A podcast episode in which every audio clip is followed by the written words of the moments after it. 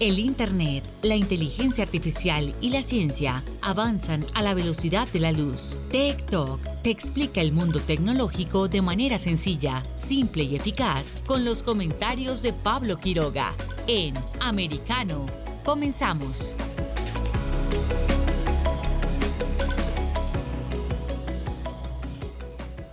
¿Qué tal? ¿Cómo están todos? Bienvenidos una vez más a nuestro programa Talk. Somos Americano Media, un programa de actualidad en ciencia y tecnología. Esto es Tech Talk. Muchísimas gracias por conectarse junto a nosotros. Tenemos un programa con mucha información. Está muy variado. Vamos a conversar sobre el evento que revolucionó Miami también parte de los Estados Unidos durante esta semana, el Emerge Americas. También vamos a revisar sobre qué lanzó ayer Meta, la empresa de matriz de Facebook, donde promocionó ciertos nuevos juegos a través de sus gafas de realidad virtual. También vamos a hablar un poco sobre las tendencias tecnológicas que vienen bastante informativas, así que no esperemos más y comencemos ya nuestro programa. Aquí comenzamos con las tendencias. Tech Trends. Y en las tendencias eh, mundiales, ¿qué es lo que se está hablando en este momento en Internet? ¿De qué están hablando hoy las eh, personas en las redes sociales? ¿Qué es lo más solicitado en Twitter, en Facebook, en YouTube, en las principales y las más grandes redes. ¿Qué, ¿Qué, están diciendo en Getter, por ejemplo? A ver, el ranking está variado, hay temas informativos, por supuesto, como en cada jornada. También hay muchos conceptos y términos que abarca este estilo de música de Corea del Sur, el K-pop. O también hay series en relación a estos artistas y por eso en el ranking mundial hay varios puestos, por ejemplo eh, el programa Kingdom 2 el Kingdom 2. Son 172 mil menciones que hay solamente en la última hora. También hay otros hashtags que están escritos en japonés y por supuesto también hay mención a actrices y cantantes de el K-pop. Pero también en el ranking hay un conocido de nosotros que yo me pregunté cuando lo vi, dije, ¿qué pasó ahora con él? Es Mike Tyson, quien está en el segundo lugar a nivel mundial. Y por supuesto está dentro de Estados Unidos en el primer lugar qué pasó con él ahora mismo. De hecho, solo en Estados Unidos hay 29 mil menciones en los últimos minutos. ¿Qué pasó? Pues bien, hay un escándalo nuevamente con Mike Tyson en un avión durante esta oportunidad. ¿Por qué? ¿Qué ocurrió? Golpeó a un pasajero que lo molestó. ¿Habrá sido con justas razones o no? No sé. A ver, vamos a leer un poco la noticia que ya está expandida por toda la red. También hay memes, hay comentarios. Y es que el legendario boxeador estadounidense Mike Tyson se convirtió en el, en el protagonista, si digámoslo así, de un escandaloso episodio después de haber golpeado a un fanático en la cabina de un avión durante el miércoles eh, por la noche, o sea, hace poco tiempo atrás. Según la información que brindó el portal norteamericano, el TMZ Sport, el hecho habría ocurrido a las 10.30 de la noche, minutos antes de que el ex púgil partiera a Florida desde el aeropuerto internacional de San Francisco. Hay imágenes eh, que se compartieron rápidamente por las redes sociales y que partieron supuestamente desde ese medio, donde en cuestión se pudo ver el momento en que Iron Mike perdió la calma y golpeó en repetidas ocasiones la cara de un joven que parecía estar molestándolo desde su asiento ubicado atrás del de Tyson. Perdón, pero ¿por qué alguien va a estar molestando a otra persona? O sea, qué terrible. O sea, está bien. Vamos a ver, eh, pueden ustedes revisar el hashtag eh, en el caso de Twitter y ahí van a poder ver las imágenes que andan rondando ya por toda la red social y no tan solo esa, sino que en todas partes, también en Getter, también están en, hay, de hecho en YouTube hay otro que lo transformaron en video, hay hay de todo. Un testigo que abordó el mismo avión que los dos personajes en cuestión detalló al medio que habíamos mencionado que el ex campeón de los eh, pesos pesados se mostró amigable inicialmente con el joven y los demás pasajeros a tal punto de haberse sacado una selfie con él. A su vez, el hombre detalló que el aficionado se volvió demasiado intenso con su fanatismo al punto de haberlo fastidiado. Juzgue usted entonces si fue correcto o no la actitud. Tampoco es correcto andar pegando y regalando golpes a cada rato, cada momento o por cualquier situación. Pasó también en los premios Oscar con Will Smith, pero en este caso también habrá que estudiarlo y revisarlo. Al parecer el ex peleador de 44 años se hartó de la situación y de aguantar al joven hablándole continuamente al odio y fue allí cuando le pidió que se calmara emocionado por tener enfrente a uno de los mejores boxeadores del mundo, sin duda. El chico no se detuvo y fue ahí cuando Tyson se dio vuelta y comenzó a lanzarle varios puñetazos. Así es la situación que ha llevado nuevamente a la palestra a Mike Tyson y lo está convirtiendo en... Está dentro del ranking mundial de menciones en esta jornada y sin duda que va a ir subiendo durante este mismo día. También seguimos revisando otros eh, hashtags y también otros conceptos que hacen mención en internet. Eh, Hyolin también estamos viendo que es una, es una cantante, bailarina y presentadora y actriz surcoreana. Así que también está haciendo noticias, está dentro del ranking de tendencias. Seguimos revisando nosotros eh, porque hay otros eh, que están en el segundo lugar. Ya se menciona a Chris Wallace. Eh, ¿Qué pasó con él? Fuimos a revisar y nos encontramos que CNN Plaza tiene debut y despedida porque lo van a cerrar. Así que rápidamente se están convirtiendo en tendencia. Eh, está toda la noticia ya. Ustedes lo pueden revisar en internet y es lo que la gente, no tan solo yo, sino que todo el mundo lo está comentando y está revisando ahora mismo. También hay otras palabras. Eh, también estamos viendo que es eh, Thursday Morning. También estoy viendo que tiene 13.000 menciones tan solo en los últimos 10 minutos. O también, por ejemplo, está el concepto de Amber. Amber con 483.000 tweets solo en la última hora. Hay bastante noticia, bastante información. Así está variado este ranking de tendencias mundiales. Así que si usted sabe y nos está escuchando, es justamente lo que se está conversando ahora en Internet y las redes sociales. Los invito a que escuchemos cómo pueden descargar nuestra aplicación de Americano Media. TikTok está disponible para ti cuando quieras. Accede a toda nuestra programación a través de nuestra aplicación móvil americano. Descárgala desde Apple Store o Google Play y mantente informado con nosotros.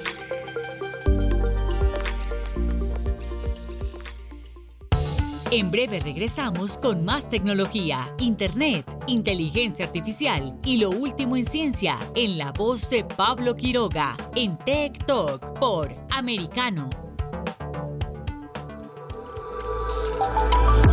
Vive en la verdad. Somos americano. Cada día, Ana Patricia Candiani pregunta, ¿usted qué cree? El programa en el que se consulta acerca de la realidad que vivimos. De lunes a viernes, 11 pm este, 10 centro, 8 pacífico por Americano. Hashtag Somos Americano.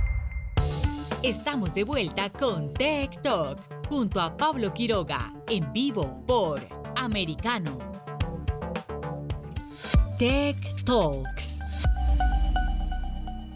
Durante esta semana se desarrolló uno de los eventos de tecnología más importantes de Estados Unidos. Durante lunes y martes, en el mes de la tecnología en Miami, se realizó la feria, o el foro también se llama, Emerge Americas, un foro de tecnología donde hubo expositores, charlas sobre tecnología, también tecnología de consumo, por supuesto, y ligada a ya sea la empresa, la gente, hay distintas cosas, eh, habían pabellones incluso con representaciones de países y países de Hispanoamérica, hubo tecnología también para observar, ah, también el tema del blockchain, estaba muy masivo toda la tecnología desarrollada porque el blockchain no está solo ligado al tema de las criptomonedas, sino que también está a otras eh, situaciones, pero mejor vamos a conocer en más detalle todo lo que pasó en estos dos días en de feria en este evento tan importante que es el Image Américas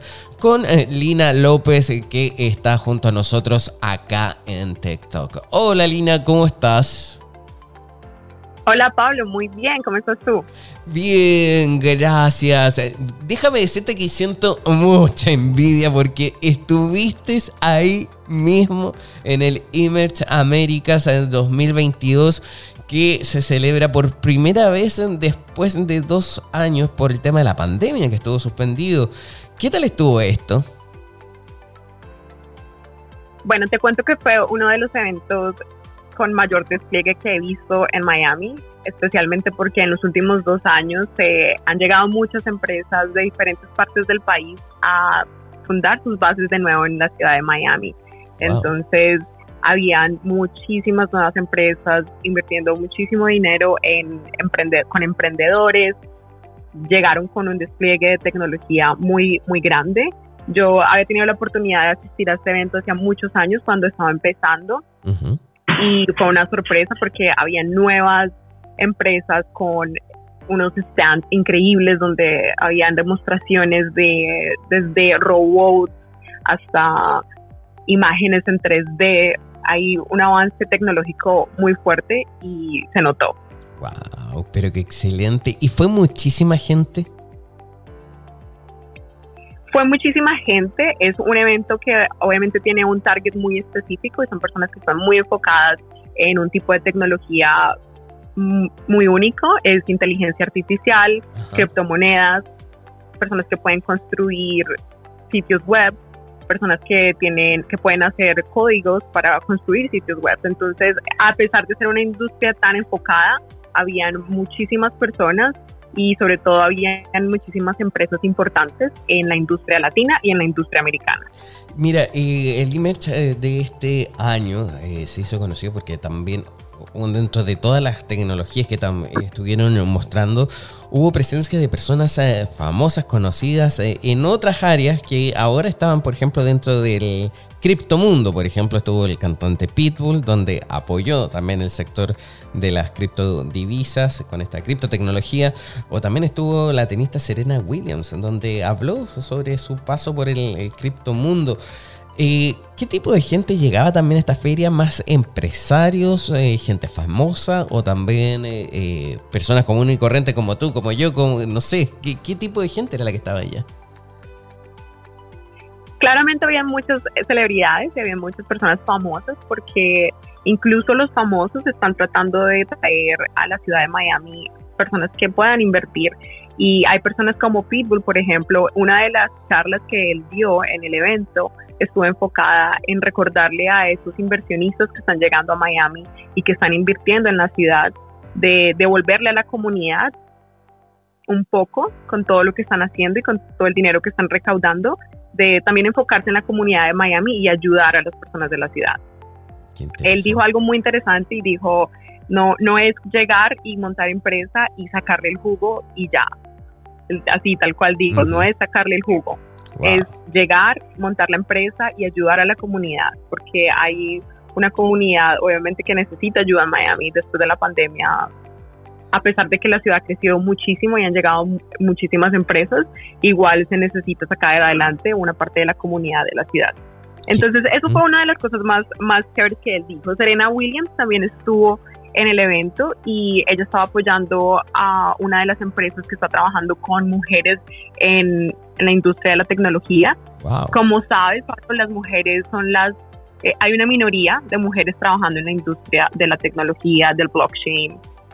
Ah, las mujeres no están siendo muy educadas en estos temas de tecnología y una de las cosas que ella trajo a colisión es que quiere que más mujeres entren a este mundo y hay muchísimo dinero de muchísimas empresas invirtiendo en programas exclusivos para mujeres y para minorías.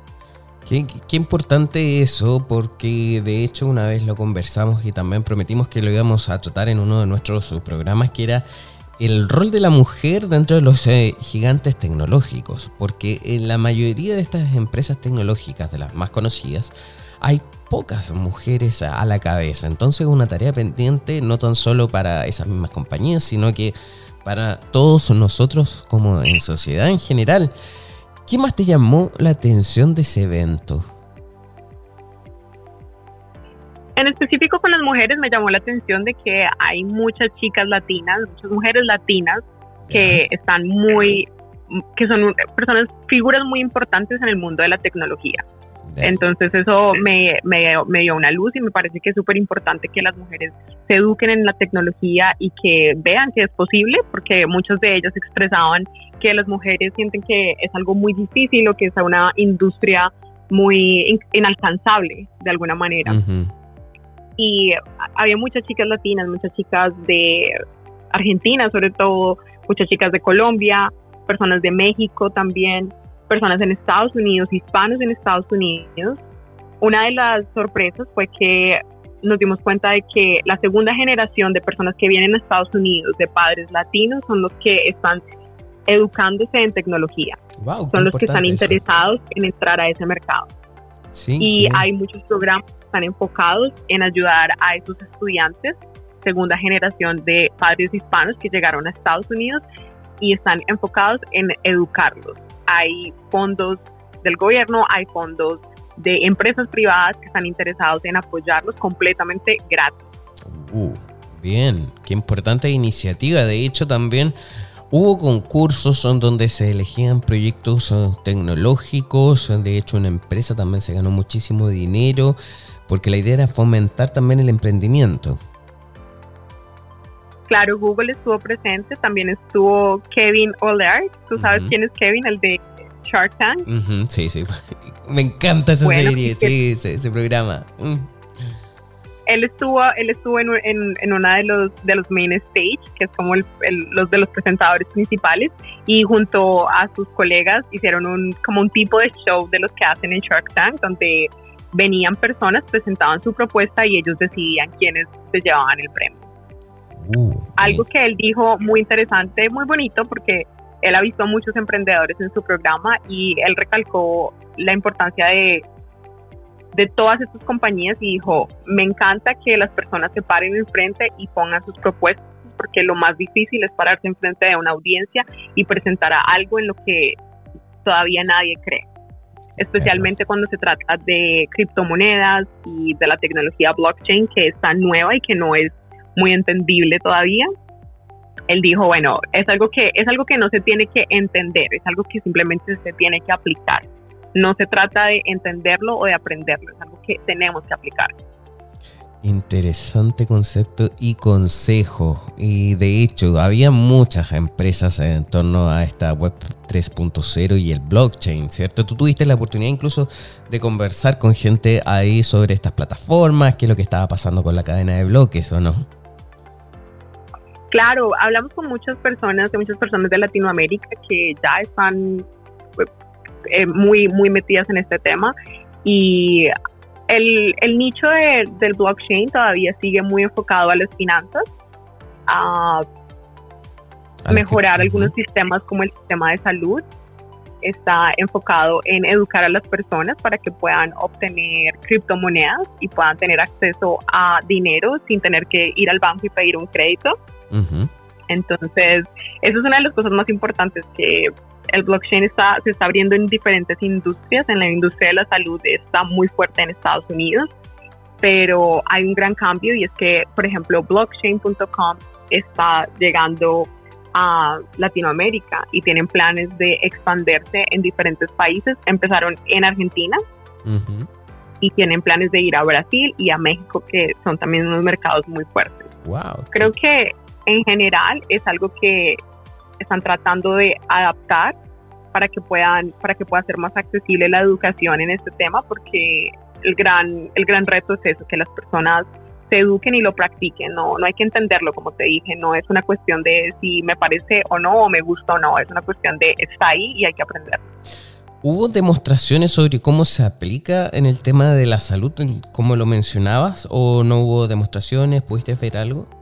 En el tema de la salud en específico no pude ver mucho de cómo es la aplicación, pero lo que me puede dar cuenta es que están construyendo diferentes tipos de programas donde las personas pueden acceder a la tele, telemédicos, por ejemplo. Hoy en día es posible que tú tengas una, una cita con tu médico en tu computador desde tu teléfono, que puedas pagarle a tu médico desde tu teléfono, que puedas hacer transacciones fáciles.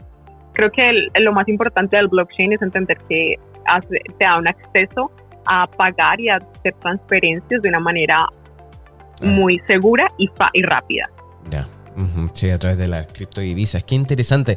También sí había, y eso me constaba, y también mencionaste un poco, stand o pabellones con países. O sea, no tan solo esta era una exposición de Estados Unidos, sino que también había otras naciones que iban y, y mostraban también con la tecnología las principales empresas con las que cuentan, ¿no? Claro, habían personas de todo el mundo. Y recuerda que todos los que son eh, los que hacen código y los que hacen web son personas que están en cualquier parte del mundo. Había gente de Ucrania, había gente de Ecuador, Perú, Chile, Argentina, México. México hizo una gran representación. Muchas de las empresas mexicanas están haciendo eh, plataformas en finanzas para poder analizar los datos de las personas y condensarlos para hacer el crédito más accesible y más rápido también.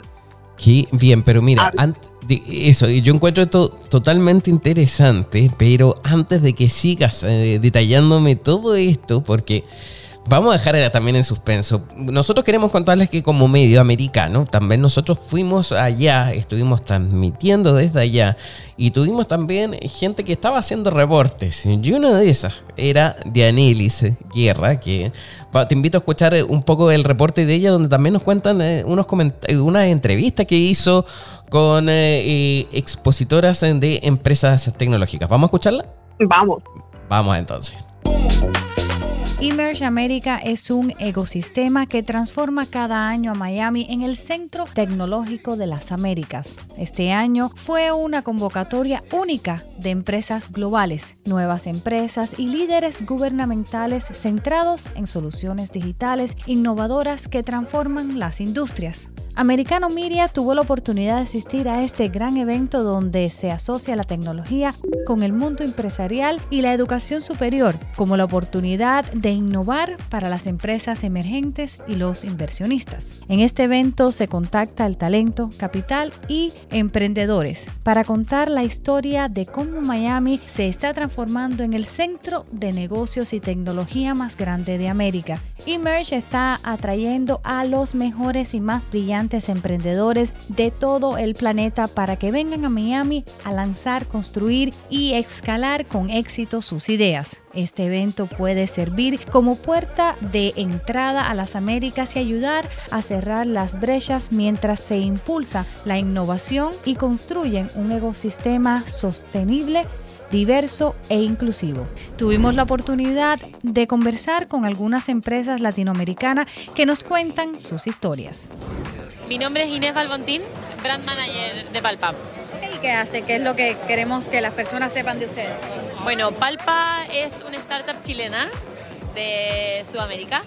Y bueno, lo que nosotros hacemos es, vendemos un dispositivo para enseñarle a la mujer eh, y entrenar el autoexamen de mama es un dispositivo que simula una mama que se abre y tiene un tumor inserto, eh, un tumor con las características de, que es fijo, que no se mueve, duro como una piedra y lo que, lo que hay que hacer es rellenarlo con jabón el dispositivo eh, y luego la mujer eh, al palpar y al apretar este dispositivo siente el tumor que está inserto y luego el jabón que va saliendo del dispositivo, la idea es en la ducha poder aplicarlo y la mujer luego se, se, hace el autoexamen. A través del dispositivo uno aprende a sentir, eso es muy importante entender, que uno aprende a distinguir un tumor.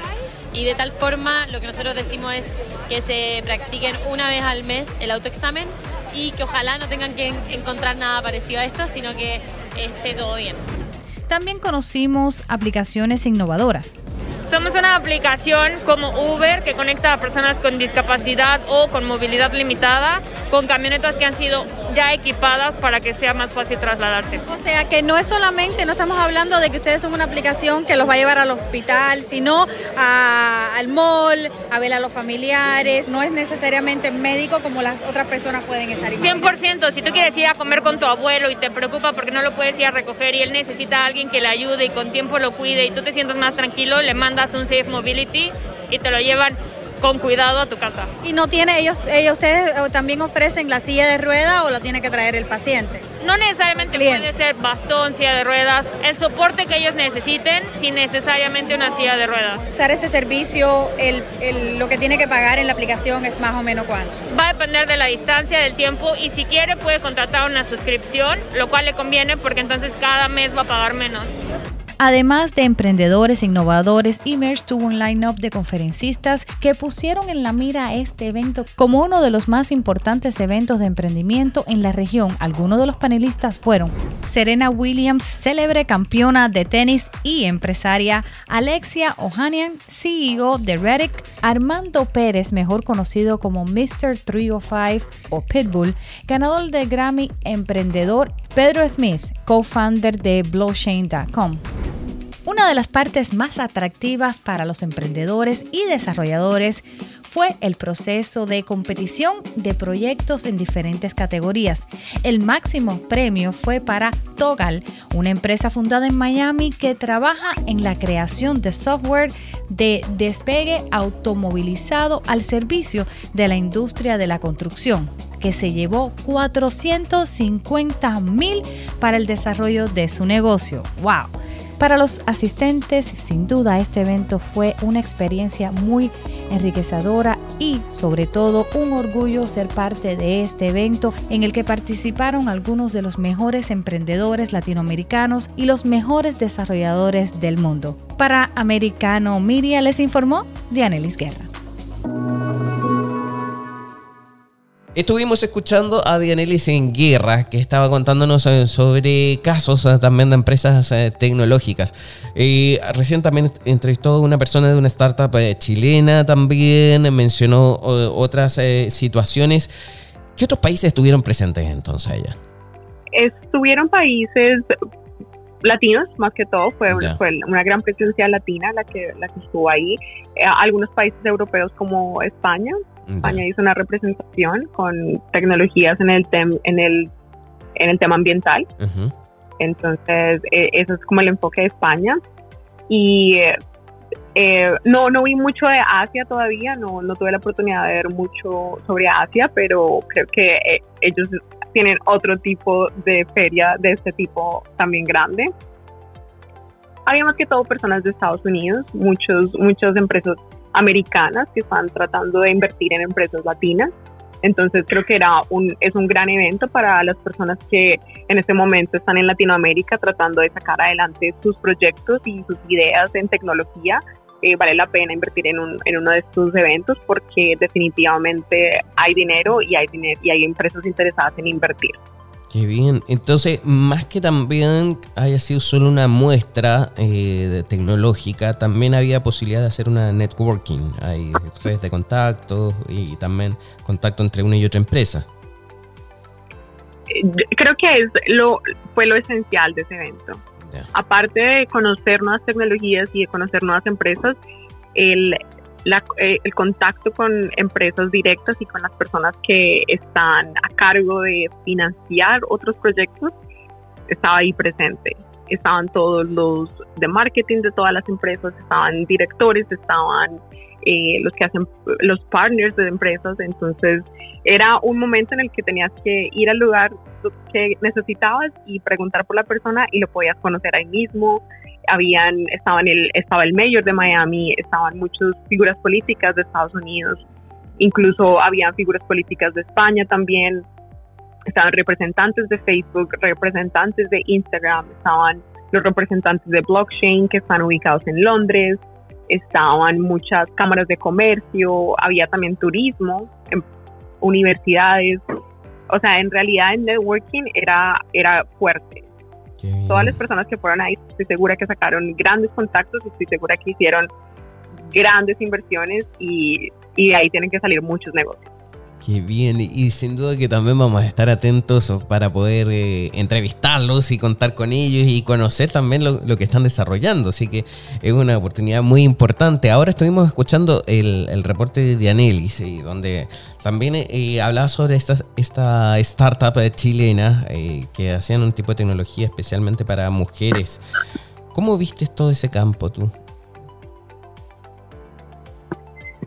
Bueno, muy interesante, muy bonito porque hay, hay proyectos enfocados en mujeres, en, no solo en ayudar a las mujeres que quieren entrar a tecnología, pero también aplicaciones para mujeres. Mm. Había una, una de las aplicaciones que, que vi, fue unas chicas, creo que son japonesas, están haciendo una aplicación donde si tú quieres, por ejemplo, no sé, hoy en día si una mujer quiere hacerse un tutorial de, de maquillaje, lo que hace es ir a YouTube o a Facebook y entra a una página y tiene que buscar el tutorial y tiene que buscar el maquillaje.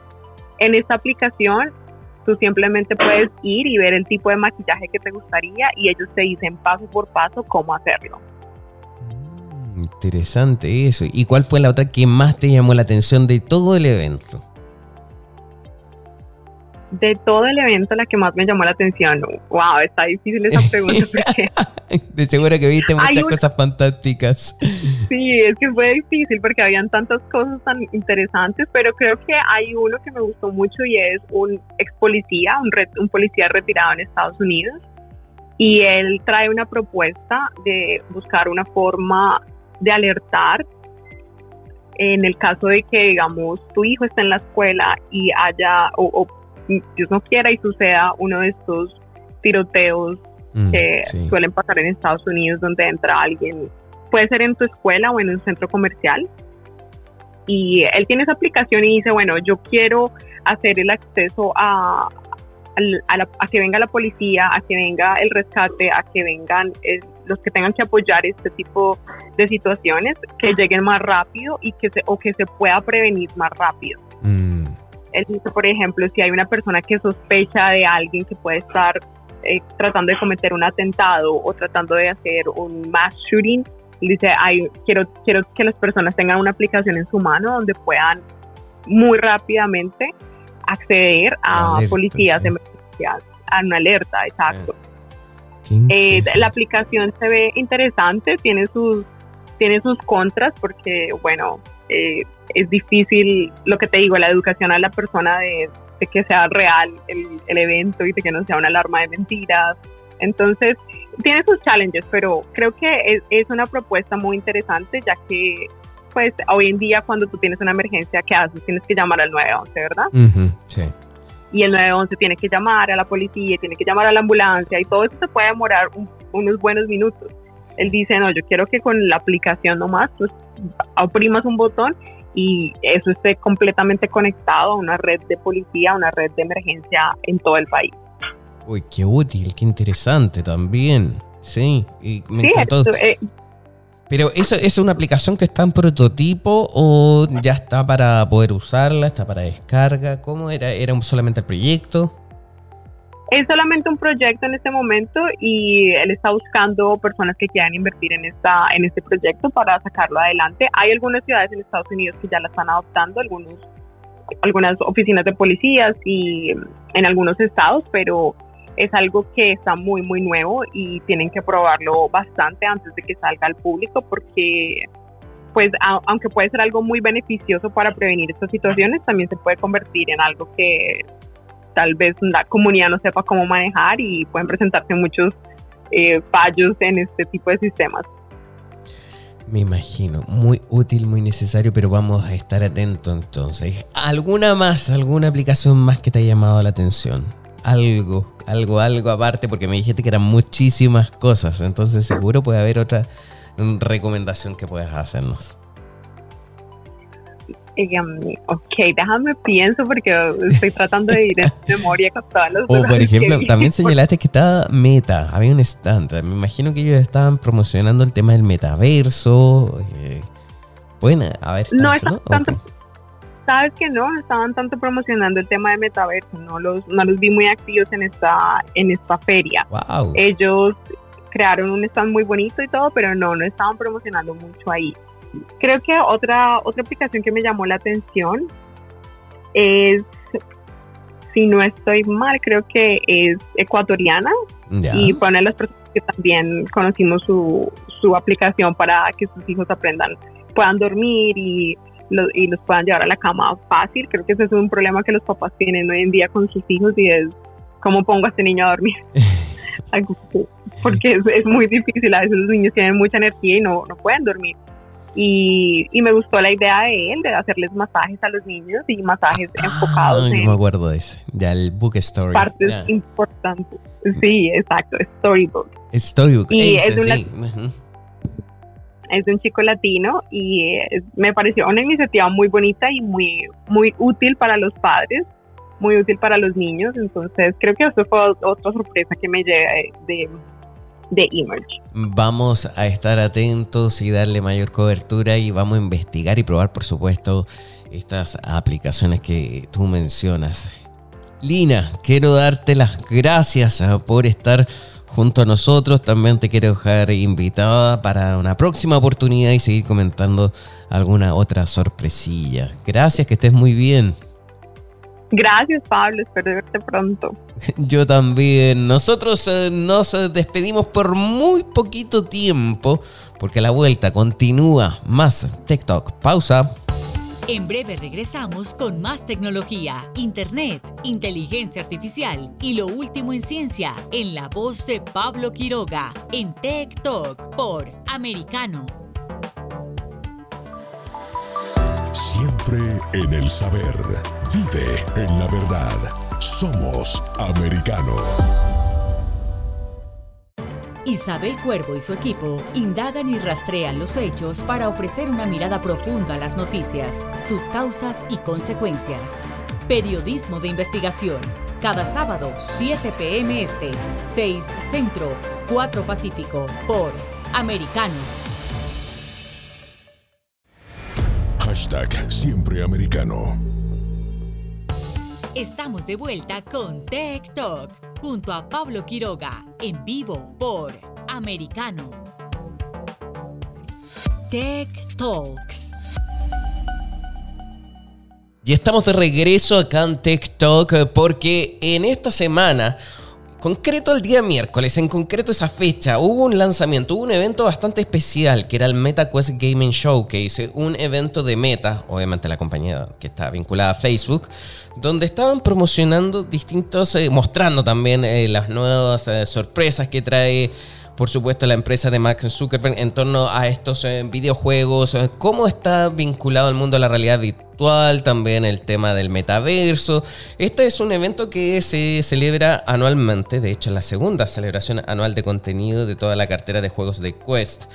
Hay anuncios, hubo anuncios de, juegos, eh, estuvo bastante entretenido interesante, pero mejor vamos a hablar y profundizar más en esto de parte de un experto en el mundo de los videojuegos, que es Alejandro Fernández. Hola, ¿qué tal? ¿Cómo estás, Alejandro? Hola, Ferna- Pablo. Exacto, sí, ¿cómo estás? Pues mira, aquí estamos pendientes de, después de, de este día que hemos tenido, ¿no? En el que se ha enseñado un montón de juegos por parte de Meta y, bueno, expectantes por ver también el futuro. Que- oye, sí, pero es que, que bien, o sea, de hecho, estábamos pendientes de, esta, de la transmisión que, que hizo ayer en Meta y está bastante llamativa, sobre todo esta imagen en virtual de Mark Zuckerberg, que, que llama mucho también la atención, pero cuéntame, ¿qué te pareció a ti todo lo que pasó eh, la jornada anterior? Pues a mí particularmente mm, estábamos esperando con, con ansia, ¿no? Un poquito que, que el señor Zuckerberg nos enseñara algunas cosas que están por llegar a, a su dispositivo de realidad virtual, como pueden ser las, las MetaQuest 2, ¿no? Y, y la verdad es que estábamos esperando pues que nos enseñaran juegos, porque al final también es, es un sistema de, de videojuegos, ¿no? Para poder jugar y al final pues intentan siempre que estos eventos vayan enfocados un poquito al consumo, ¿no? Al consumidor.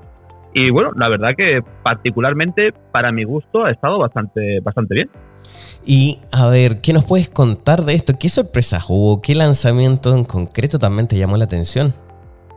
Pues en principio hay varios lanzamientos que han sido bastante interesantes. Hay un juego, bueno, Walking Dead Silent Sinners, que es la continuación, la segunda parte de, uno previo que ya hubo eh, en su lanzamiento hace ya un, par de años, y la verdad es que está bastante bien. Ha sacado la versión, la segunda parte, ¿no? Después también tenemos un juego de la NFL, que se llama NFL Pro Era, que es totalmente nuevo para, bueno, que le guste el juego del fútbol americano, pues pueda jugar también en realidad virtual. Amonas, que también es otro juegazo que, bueno, se hizo muy famoso en la época en la que los streamers en Twitch estuvieron jugando bien fuerte, ¿no? Le estuvieron dando bien fuerte al juego y, se hizo bastante famoso. También lo han traído a, realidad virtual. Este era un juego que no sabíamos cuándo iba a salir, ya se ha, ya se ha dado la fecha ya, que será para, para Navidades de, este año. Hay otras sorpresas de juegos que, ni sabíamos que estaban en desarrollo, como por ejemplo Red Matter 2, que es de un estudio de desarrollo español, además muy galardonado porque hacen los juegos muy bien, con muy buenos gráficos y, la verdad que muy bien optimizado. Y la verdad que esta presentación de Red Matter 2 nos ha pillado un poquito por sorpresa a muchos de nosotros y otros juegos como Spy 2 o Spy 2, un juego que es tipo de sigilo con unos robots. Eh, Book 2, que es otro juego tipo perspectiva en plan plataformas, podríamos decir. Y sobre todo, bueno, el que más ha llamado la atención, por lo menos a mí, ha sido el de, los cazafantasmas, que, que es una sorpresa final que nos contó además presentada por el mismo Zuckerberg y que absolutamente nadie teníamos constancia de que, de que esto estaba en desarrollo.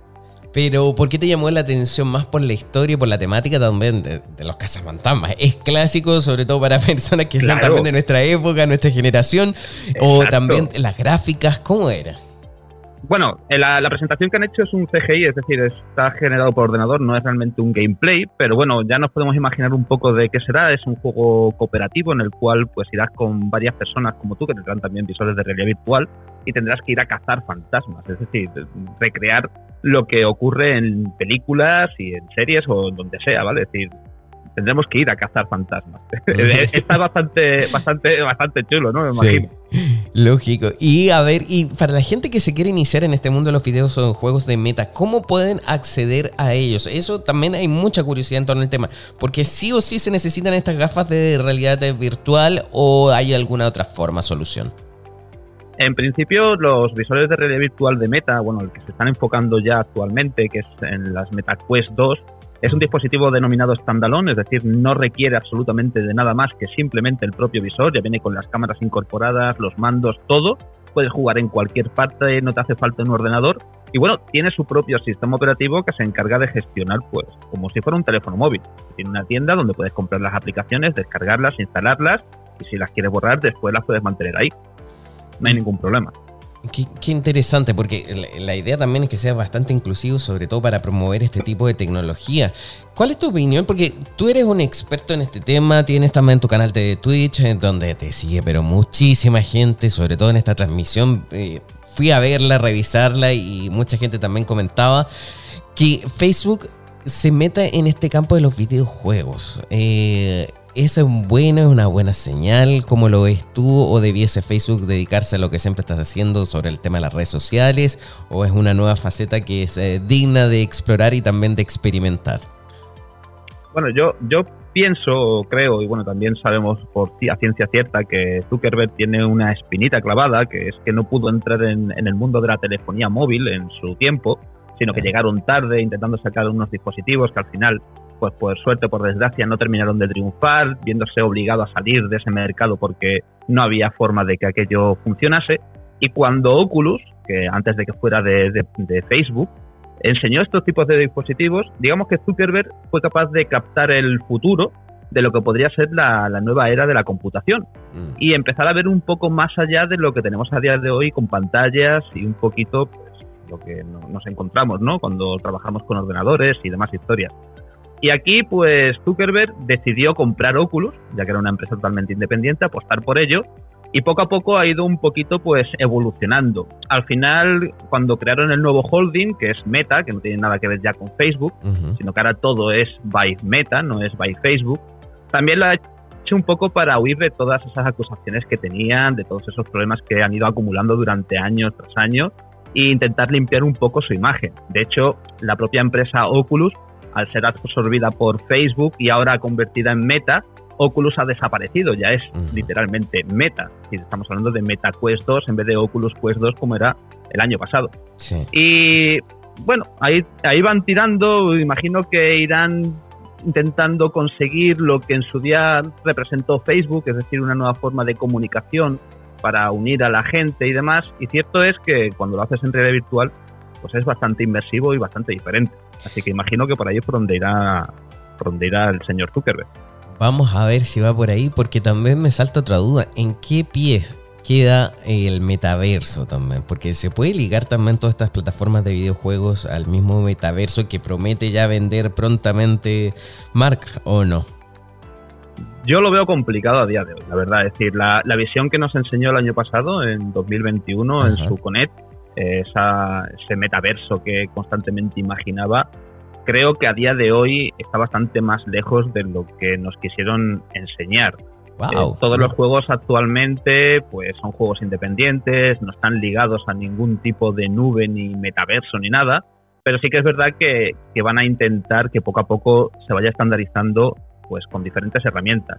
Ellos están creando lo que sería Horizons Worlds, que es el mundo de el mundo virtual, ¿no? Este Sí. metaverso que están creando ellos, pero además están creando diferentes herramientas para potenciar eh, todo esto, como puede ser puede, puede ser Horizons War, eh, Warrooms, que es un sitio como Zoom, con la aplicación Zoom, que estamos utilizando para, para charlar, pero en un entorno virtual, con tus avatares y demás historias. En el futuro, durante este 2022, teóricamente va a lanzar una aplicación que se llama Horizons Home, que va a sustituir lo que sería tu casa virtual que tenemos actualmente por algo ya un poquito más eh, orientado a la zona social.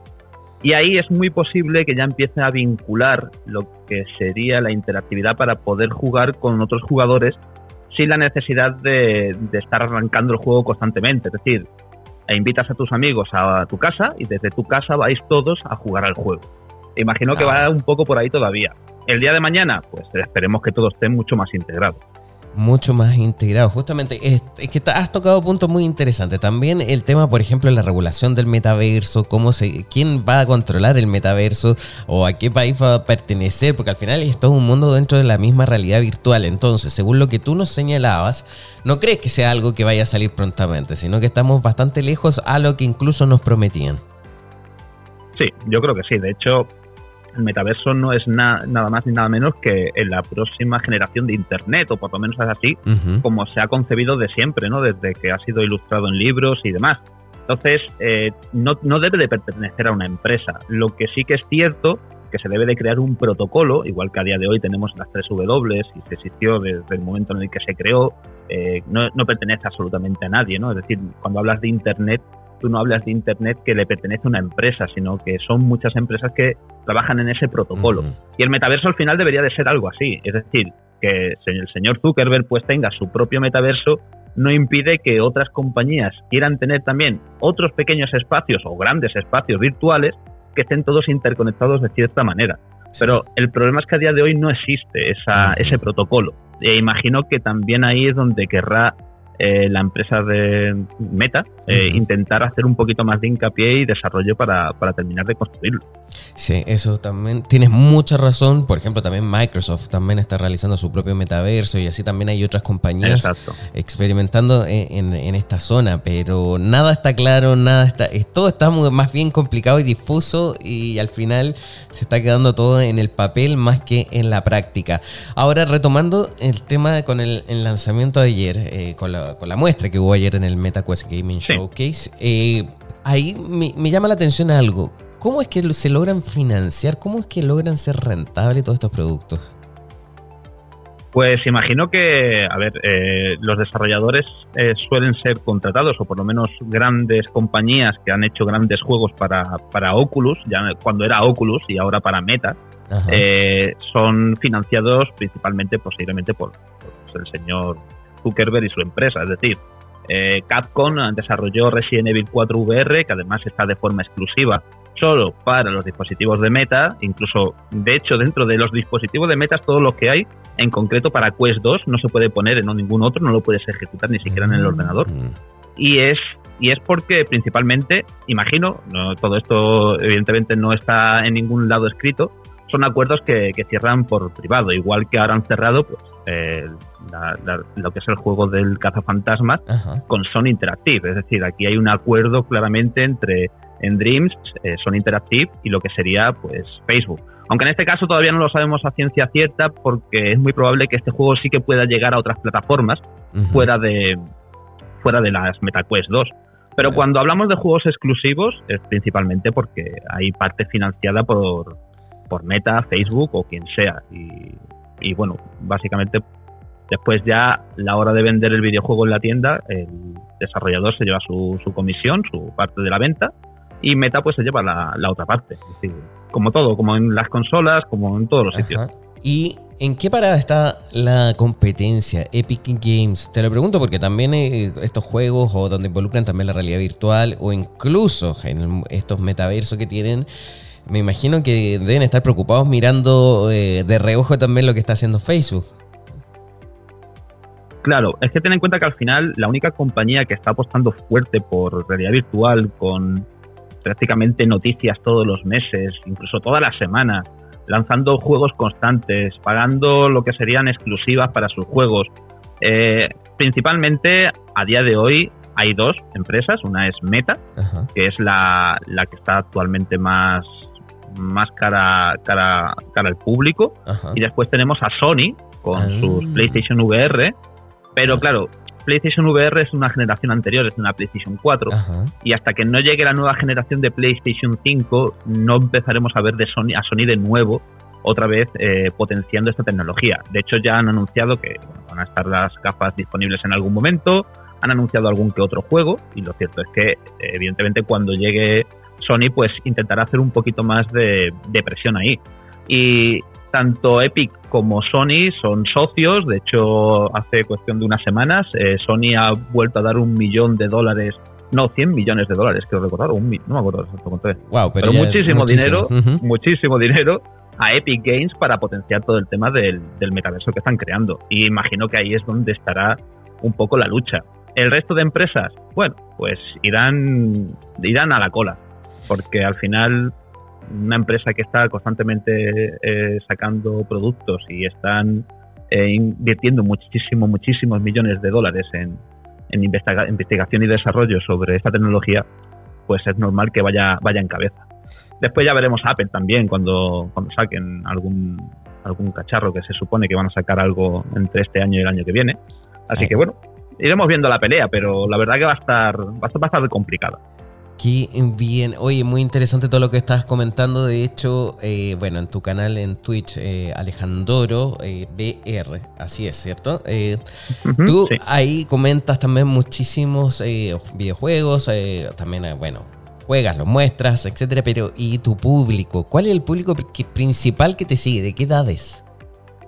Pues principalmente a mí, particularmente, me sigue gente más o menos de mi edad, que rondan entre los 25, 40, incluso 50, porque somos, digamos, los apasionados de esta tecnología, ¿no? Es decir, los que de cuando éramos pequeños soñábamos con, poder entrar dentro de los videojuegos. Pero sí que es cierto que Quest 2 eh, está siendo implantada en un público mucho más infantil y cuando entras a juegos sociales gratuitos, eh, lo que te encuentras principalmente son, son niños, es decir, niños, bueno, niños, niños a lo mejor de 14, 15, 16 años, es decir, gente que está empezando pues como empezamos nosotros con los videojuegos al principio, con nuestras pequeñas consolas y, poco más. Qué bien. ¿Y qué recomendaciones podrías hacernos ahora de, cara a este fin de semana? ¿Qué juego podemos experimentar? ¿Cuál nos invitas a revisar? A ver, yo particularmente si vas a entrar dentro del mundo de la realidad virtual ahora, es decir, te vas a comprar unas Quest 2 porque te gusta todo esto y quieres jugar a juegos, lo primero que te recomendaría es que jugases a juegos estáticos, juegos donde tú no te tengas que mover mediante los controladores. Si te mueves tú en la, vida real no hay problema, pero si vas a moverte con los controladores, ten cuidado porque hay gente que se puede llegar a marear. Entonces juegos tipo como Beat Saber, Pistol Whip, que son juegos estáticos donde tú estás parado de pie y son muy divertidos, son juegos musicales, juegos donde tienes que moverte, tienes que mover los brazos, pues son bastante entretenidos. Y después ya, si quieres entrar algo ya un poquito más fuerte y quieres vivir experiencias un poco más, ¿cómo te diría yo? un poco más mm, fuertes, ¿no? Ajá. Más intensas. Intenso, sí. Eh, te recomendaría juegos como Walking Dead Sign and Sinners, la primera parte. Evidentemente, estar rodeado de zombies no creo que a nadie le haga mucha gracia. y, con el, y el problema es que con estos visores sientes realmente que estás ahí. no te lo puedo y- creer. Wow. Sí, sí. la- la- yo he tenido alguna experiencia y mis experiencias, la verdad, que, que telita. Telita porque te, me da algún- que otro susto bien, bien grande. Uf. Así que, bueno, Walking Dead Sign and Sinners, Resident, Resident Evil 4 VR también es, es bastante recomendable para Quest 2 y funciona muy bien. Es que yo me imagino que va a llegar el momento en que, aparte de las gafas, nosotros vamos a poder tocar y sentir incluso a los zombies y ahí va a ser terrible. Porque eh, la tecnología ya Claro. está lista, pero todavía no está aplicada de forma masiva y sobre todo menos al- a las gafas. O sea, la tecnología áptica. Me tocó incluso una vez probarla en, en Moscú. Estuve en un, en un instituto donde desarrollaban esto. Y yo podía tocar con un guante, me acuerdo. Algo que Claro. se supone que estaba a metros de distancia mío, estaba lejos y sentía cómo estaba tocando, por ejemplo, un clavo. Y sentía, se siente todo, entonces me imagino que después eso va a estar integrado en los juegos o todo esta, este Sí. tema del mundo de la realidad virtual, o sea, increíble. De Entonces, hecho, de hecho tengo, yo tengo un chaleco, un chaleco Ya. áptico, digamos, Wow. con- de consumo que se puede conectar directamente a las 2 ya y notas el impacto de, de lo que sea. Es decir, si estás jugando a un shooter, Ajá. y te disparan, notas perfectamente dónde te está dando, eh, por dónde está entrando la bala y por dónde está saliendo. o si juegas, o si juegas a un juego de espadas, notas perfectamente el recorrido del- de la espada cuando te golpean el pecho. Es decir, Wow. eso ya es, es tangible, lo que pasa que evidentemente no es económico, pero sí, sí, eso ya como existir existe. Wow. Y aunque es un estado muy primario, pero funcionar funciona. Increíble. ¿Y ese dónde lo compraste? ¿Dónde se pueden adquirir este, este tipo de chalecos? Yo este lo he comprado aquí en España. Eh, hay, hay distribuidores oficiales que lo tienen Ajá. y bueno, la verdad que se llama Tax Suite Ajá. X40 y bueno, funciona como tal y como te explico. Te pones el chaleco, tiene unos actuadores, tiene 40, 40 actuadores, actuadores repartidos por todo el pecho y la espalda y lo que hace es sincronizarse en función de, de dónde viene el movimiento y cómo lo haya programado el desarrollador. Qué bien, qué espectacular. Bueno, ahí hay un buen dato, sobre todo ahora que estamos próximos a entrar a las vacaciones de verano en todo el hemisferio norte, así que ahí también jóvenes, adultos, no tan jóvenes, niños también pueden experimentar con todo este tipo de tecnología. Alejandro, quiero agradecer el contacto, muy útil y necesario todo lo que nos has contado y explicado también a través eh, de nuestro programa. ¿Cómo la gente te puede seguir y contactar? Pues mira, Pablo, yo tengo principalmente el canal de YouTube, que, que es Alejandro VR o Alejandro, eh, no sé cómo decís, eh, VR. Lo decís VR o VR también, sí. Que es de, VR, reali- vale, de sí, pues. de realidad virtual, ¿cierto? Entonces, pues, De Virtual Reality, Sí. efectivamente, sí. Alejandro, Alejandro con una H en medio, o si pones incluso Alejandro VR en YouTube sale directamente, decir, tampoco, tampoco hay que hacer mucha búsqueda. Y si no, pues en mis redes sociales, Twitter, que es exactamente igual, en Twitch, que estamos todos los días de lunes a viernes, y bueno, pues en, todo, en todas las redes sociales estoy metido. Qué bien, muchísimas gracias por este contacto y espero que también podamos volver a hablar. Que estés bien, un abrazo. Muchas gracias, Pablo, vosotros por contactar conmigo y lo que queráis, cuando queráis. Muchas gracias. Ha sido Alejandro Fernández que nos estuvo explicando más sobre este el mundo de los videojuegos y la- el lanzamiento que hizo también Facebook o Meta con sus eh, últimos eh, videojuegos. Vamos a una pausa y ya volvemos con más TikTok. En breve regresamos con más tecnología, internet, inteligencia artificial y lo último en ciencia en la voz de Pablo Quiroga en Tech Talk por Americano. Hashtag Siempre Americano. Así está el mundo. Está disponible para ti cuando quieras. Accede a toda nuestra programación a través de nuestra aplicación móvil americano. Descárgala desde Apple Store o Google Play y mantente informado con nosotros. Hashtag La Verdad en Americano. Estamos de vuelta con Tech Talk junto a Pablo Quiroga en vivo por Americano. Ya se nos fue el programa. De hecho, tenemos que despedirnos muy rápido, pero mañana les vamos a traer nuevas sorpresas y mucha información como en cada jornada. Soy Pablo Quiroga y esto es eh, Tech Talk por Americano Media. Chao. Tech Talk y Soberproy. Conéctate con nosotros de lunes a viernes a las 2 p.m. Este, 1 Centro, 11 Pacífico, por Americano. Así está el mundo. Está disponible para ti cuando quieras. Accede a toda nuestra programación a través de nuestra aplicación móvil americano. Descárgala desde Apple Store o Google Play y mantente informado con nosotros.